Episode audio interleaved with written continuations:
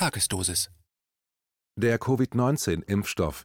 Notfallzulassung ohne Kenntnisse über Wirkung oder Gefährdungen? Die Pharmaindustrie ist schlimmer als die Mafia. Ein Kommentar von Bernhard Leuen. Die Zukunft wird Nachfolgegenerationen rückblickend zeigen, wie diese größte Gesellschaftskrise seit der Nachkriegsordnung der 1950er, der Teilung Deutschlands in zwei separate Staaten, in seiner Aufarbeitung dokumentiert sein wird.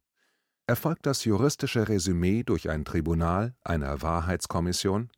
Wird so etwas etwaig nie passieren? Falls doch, wann wird es dazu kommen? Nach Monaten, nach Jahren?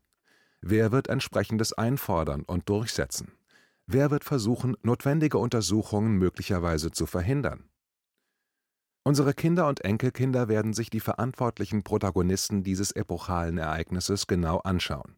Auch sie werden lernen und verstehen wollen, wie konnten in nicht einmal einem Jahr Millionen Menschen in diesem Land sich den politisch erzwungenen Maßnahmen ohne Gegenwehr kampflos fügen, sich arrangieren, zu einem erschreckend hohen Prozentsatz sogar engagieren und auf allen gesellschaftlichen Ebenen auch unterstützend agieren? Die persönliche Frage wird erneut lauten: Wie konntest du das aushalten, wie zulassen? Was hast du getan, um diesen Irrsinn zu verhindern? Alternative Medien, also oppositionelle Informationsquellen werden offensichtlich attackiert, angegriffen und an ihrer Berichterstattung aggressiv gehindert. Die potenziellen Verfechter einer konträren Meinung werden einfach abgeschaltet. Die öffentlich-rechtlichen Medien können ungestört Millionen GEZ-Zahler auf allen verfügbaren Kanälen systemkonform breit nach Vorgabe informieren, dementsprechend auch manipulieren. Es finden sich Beiträge, die sehr schnell aufzeigen, die mediale Macht fühlt sich vermeintlich unangreifbar. Der erschreckende Moment, es finden sich eindeutige Hinweise der Fahrlässigkeit, dem Wissen des Nichtwissens, dem Stochern im Nebel. Wird interveniert? Nein. Das Handelsblatt bezeichnete den von der Pharmafirma BioNTech angekündigten Impfstoff über eine sogenannte Notfallzulassung in den USA voraussichtlich zeitnah abgesegnet am 18.11. als Weihnachtsgeschenk für die Menschen. Sie bezogen sich bei dieser Umschreibung, einem Zitat, auf eine Aussage des BioNTech-Gründers Ugur Sahin, die er während eines Interviews mit der Nachrichtenagentur Reuters tätigte. In der ZDF-Mediathek findet sich für den 20.11. ein Interview zwischen dem Moderator der Heute Journal Nachrichten und dem Virologen Stefan Becker von der Universität Marburg. Die Redaktion des ZDF wollte nun als Zuschauerservice genaueres erfragen.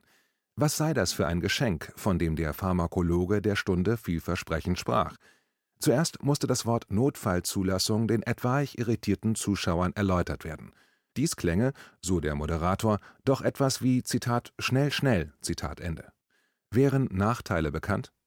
Der Virologe aus Marburg, sein Spezialgebiet Impfstoffentwicklung, startete die Erläuterung mit dem Hinweis, dass wir, wen das auch immer darstellen soll, den Impfstoff brauchen und auch wollen. Ist dem so? Beziehungsweise erfolgte eine Nachfrage des Moderators? Nein. Die Notfallzulassung bedeute, dass man noch nicht alle Daten für die Zitat normale Zulassung Zitat Ende besitzen würde.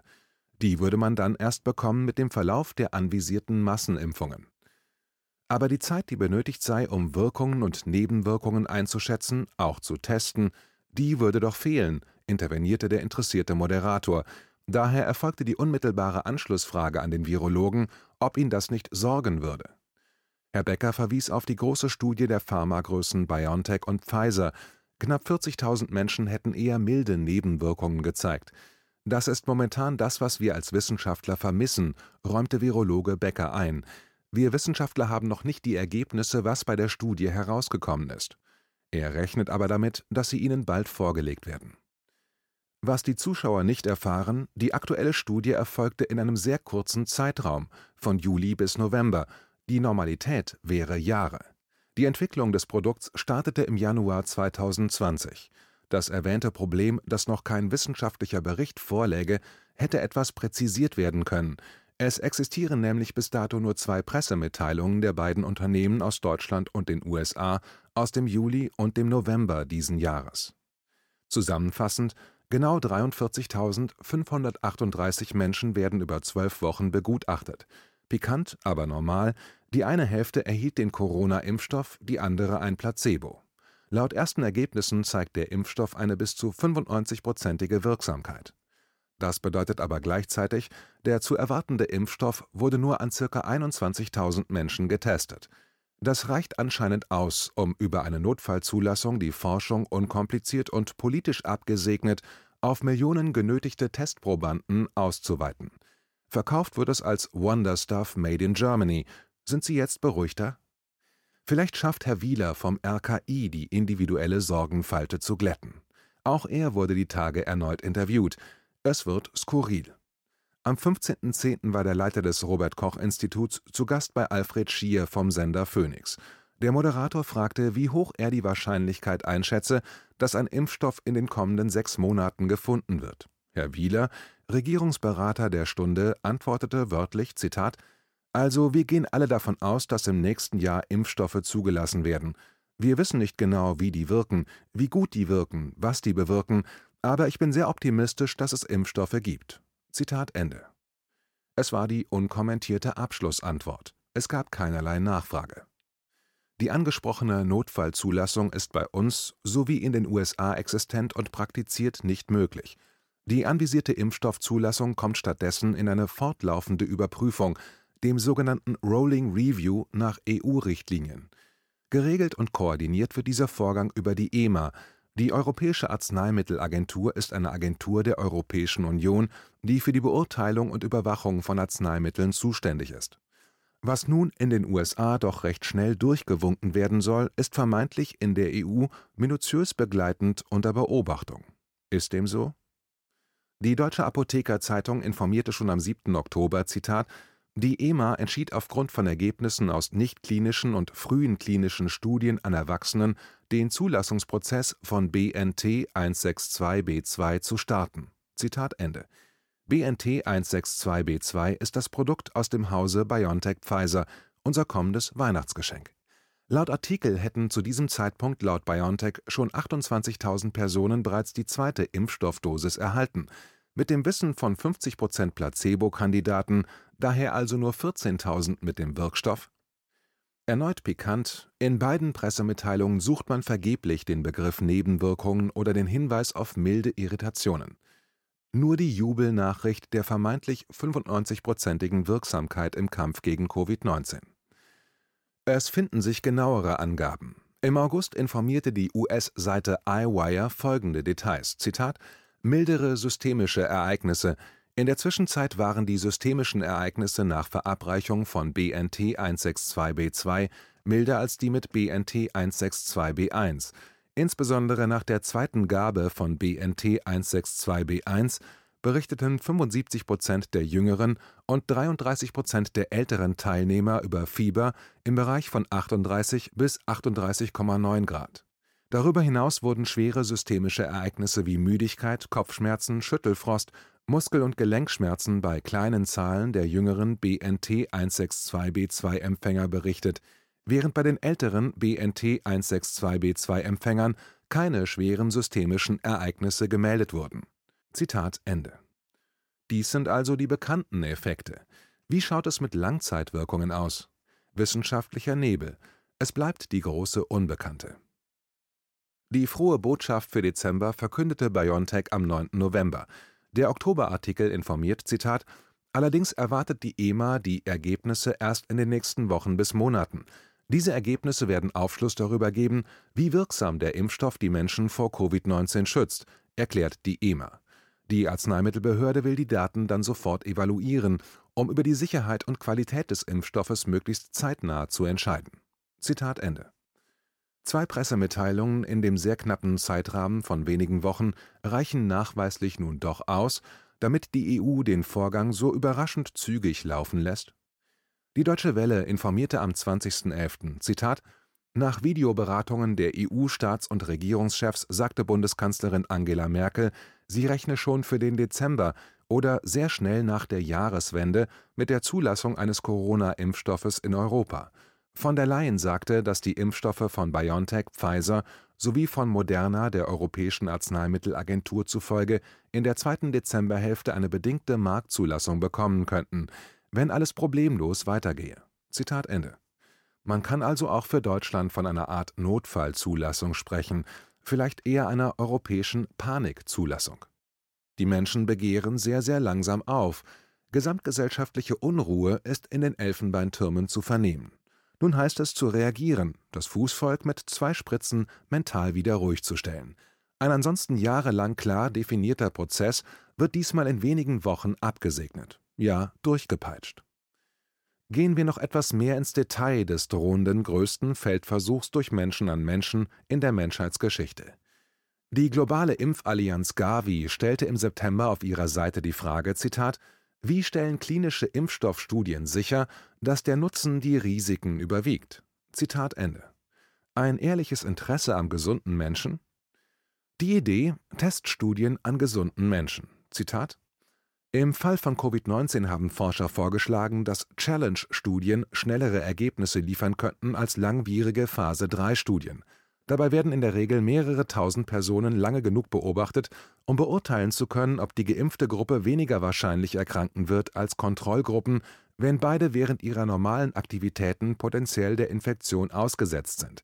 Im Gegensatz dazu werden bei Challenge-Studien am Menschen gesunde geimpfte Personen bewusst und hochkontrolliert Covid-19 ausgesetzt die Exposition von Menschen gegenüber infektiösen Erregern wie dem SARS-CoV-2-Virus, das Covid-19 verursacht, birgt offensichtlich Risiken. Eine gut konzipierte Challenge-Studie hat jedoch das Potenzial, den Impfstoffentwicklungsprozess um Monate zu verkürzen.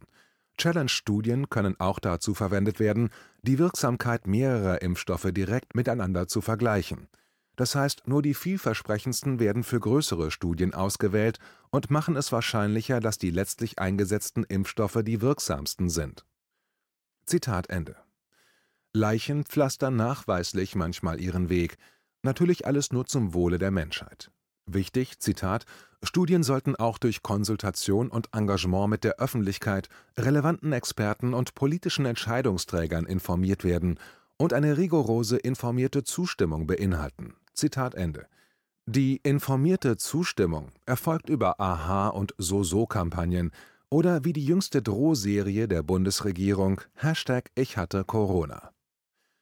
Die Pharmaindustrie ist schlimmer als die Mafia. So titelte die Süddeutsche Zeitung im Jahre 2015. Es handelt sich um ein Interview mit einem Aussteiger aus der Pharmaindustrie. Der dänische Mediziner Peter C. Götzsche hatte jahrelang für Arzneimittelhersteller gearbeitet, dann die Seiten gewechselt. Er fasst im Jahre 2015 die damals jüngsten Pharmaskandale wie folgt zusammen: Zitat der weltweit größte Medikamentenhersteller Pfizer zum Beispiel hat in den USA 2009 nach einem Prozess wegen der illegalen Vermarktung von Arzneimitteln 2,3 Milliarden Dollar gezahlt das Unternehmen GlaxoSmithKline war 2011 sogar bereit, drei Milliarden Dollar zu zahlen, um einen Prozess wegen Arzneimittelbetrugs zu beenden. Bei Abbott waren es immerhin 1,5 Milliarden, Eli Lilly zahlte 1,4 Milliarden, Johnson Johnson 1,1 Milliarden. Bei den anderen großen Unternehmen waren es Summen im zwei- und dreistelligen Millionenbereich. Immer ging es um Betrug und Irreführung, Bestechung oder Vermarktung nicht zugelassener Mittel. Zitat Ende Gerade mal fünf Jahre später greifen diese Verbrecher die US-Firma Pfizer voran, eingeleitet und ermöglicht durch eine rein politisch initiierte Pseudopandemie, offensiv die Gesundheit von Abermillionen Menschen an. Kriminelle Machenschaften werden umdeklariert zu vermeintlich heilbringenden Notwendigkeiten Menschen, die über Leichen gehen, werden in Brüssel nun strahlend hofiert und dürfen Forderungen stellen aufgrund einer künstlichen Abhängigkeit von völlig unbekannten, genmanipulierenden mRNA-basierenden Arzneimitteln. Ein Horrorszenario, das jetzt erst richtig an Fahrt aufnehmen wird. Ob BioNTech, Pfizer, Moderna, AstraZeneca, CureVac oder jüngst neu im Anbieterring IDT Biologica aus Dessau, alle Firmen wollen an diesem Riesenfeldversuch partizipieren die Pharmaindustrie im ungläubigen Rausch, die Politik von sich begeistert, die Bevölkerung in einer rätselhaften Erwartungs- und Schockstarre. Die Damoklesspritze schwebt über Millionen von Köpfen. Der Irrsinn, mit einem oder mehreren kaum erprobten Impfstoffen, dessen Langzeitschäden vollkommen unbekannt sind, werden Millionen Bürger in diesem Land einer absoluten Gesundheitsgefährdung vorsätzlich ausgesetzt. Dies alles nur, Aufgrund eines Pseudo-Killer-Virus, bei dem eine Infekt-Todesfallrate von nur 0,23 Prozent besteht und nachweislich 80 Prozent der positiv Getesteten gar nicht oder nur leicht erkranken. Warum herrscht dieses nicht nachvollziehbare Vertrauen in einen völlig unbekannten Impfstoff? Die nun favorisierte mRNA-Impfstoffvariante ist eine genetische Anleitung, mit der menschliche Zellen quasi ihren eigenen Impfstoff produzieren. Bislang wurde noch nie ein mRNA-Impfstoff zugelassen. Jetzt wird mit Karacho die größte unbekannte Variante durchgewunken. Eine Studie des International Journal of Clinical Practice lässt mehr als aufhorchen.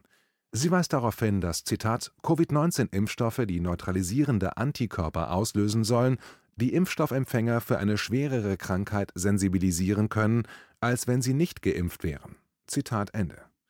Das bedeutet grob zusammengefasst, ein Wirkstoff, der im ersten Eindruck vermeintlich das Leben rettet, könnte mit Verzögerung massive Probleme im weiteren Dasein verursachen. Impfstoffe heilen keine Krankheiten, sondern verhindern sie. Das perfide, Impfstoffe können aber auch sehr wohl krank machen. Die Studie ist im Schriftartikel verlinkt Sollten jetzt nicht spätestens die momentan schlecht justierten Alarmglocken und Nebelhörner sich sehr laut bemerkbar machen? Millionen Bildleser und Hörer werden dahingehend bewusst oder unbewusst getäuscht. Chefreporter Peter Tiede beruhigte für sein Verständnis am 23.11. die Lage. Die Nebenwirkungen seien bekannt und des sogenannten dritten Grades, Kopfschmerz, Ermüdung und ab und zu eine Form von Abgeschlagenheit. Zitat: Ich glaube, damit kann man leben, oder? Zitat Ende. Es sollte daher in Erwägung gezogen werden, bei bekannten kriminellen Energien und einer rein an Profit ausgerichteten Wissenschaftsphilosophie der Pharmaindustrie, der richtig große Reibach erfolgt parallel im unmittelbaren Anschluss, ausgehend der noch völlig unbekannten Auswirkungen der zu erwartenden Folgeschäden. Für die kommenden Jahrzehnte winken Milliarden Umsätze, also Gewinne, wieder einmal auf Kosten der potenziellen Opfer, den Menschen ich empfehle den verlinkten Artikel von Dr. Wolfgang Wodak mit dem exemplarischen Titel Kein Wunder, dass Sie Ihre eigenen Aktien schnell verkaufen. Das ZDF warnte die Zuschauer am 20.10. schon mal vor. Zitat: Bei 60.000 Impfungen am Tag, Impfkampagne dauert mindestens vier Jahre. Zitat Ende. Der ehemalige stellvertretende Vorsitzende des Sachverständigenrates Gesundheit der Bundesregierung, Matthias Schrappe, schätzt die Lage so ein: Zitat: das ist ein komplizierter gesellschaftlicher Prozess, sagte Schrappe. Schon einen Konsens zu finden, wer zuerst geimpft werde, sei schwierig. Das können nicht Ärzte entscheiden, das muss die Politik regeln. Zitat Ende. Es ist mehr als verständlich, warum sich die Kanzlerin seit geraumer Zeit mit dem Berliner Bürgermeister bei Pressekonferenzen zeigt, dass Herr Müller mit gequälter Miene Unheil verkünden darf – es ist der perfekte Erfüllungsknappe unter den Ministerpräsidenten, kein Rückgrat, viel zu weich für dieses harte Business, formbar. Auf der Seite der Bundesregierung darf er auf dem einzigen Foto sich neben der Kanzlerin niederlassen. Zitat: Kanzlerin Merkel und Berlins regierender Bürgermeister Müller während der Videoschalte im Kanzleramt. Zitat Ende. Die Überschrift lautet: Wir brauchen noch einmal eine Kraftanstrengung. Die Maßnahmen zur Eindämmung der Corona-Pandemie werden erneut verlängert, die Kontaktbeschränkungen erneut verschärft. Das dritte Gesetz zum Schutz der Bevölkerung bei einer epidemischen Lage von nationaler Tragweite wurde letzte Woche sinnbildlich durchgeprügelt. Nun werden völlig unbekannte Impfstoffe zeitnah verabreicht. Ja, wir Bürger brauchen noch einmal eine Kraftanstrengung, sie muss sich aber gegen diese fatale Politik richten. Daher weiter auf die Straßen, sich bemerkbar machen, nicht schweigen, ohne Masken Gesicht zeigen, mit geradem Rücken. Der Kampf um unsere Gesundheit geht weiter, muss weitergehen